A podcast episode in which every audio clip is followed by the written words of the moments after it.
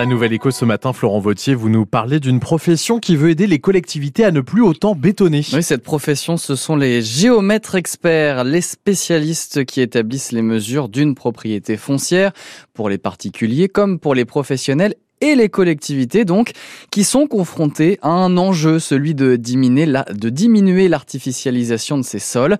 Objectif zéro artificialisation en 2050.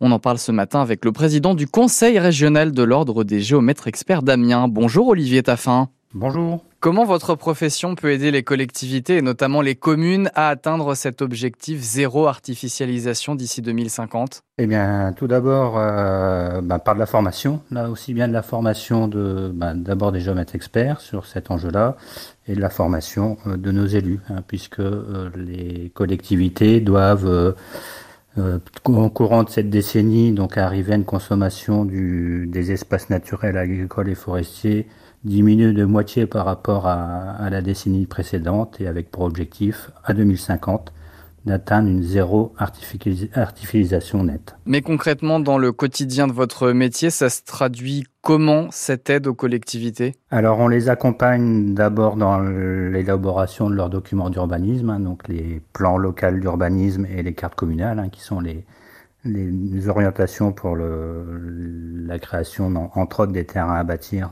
au, dans l'aménagement d'une commune.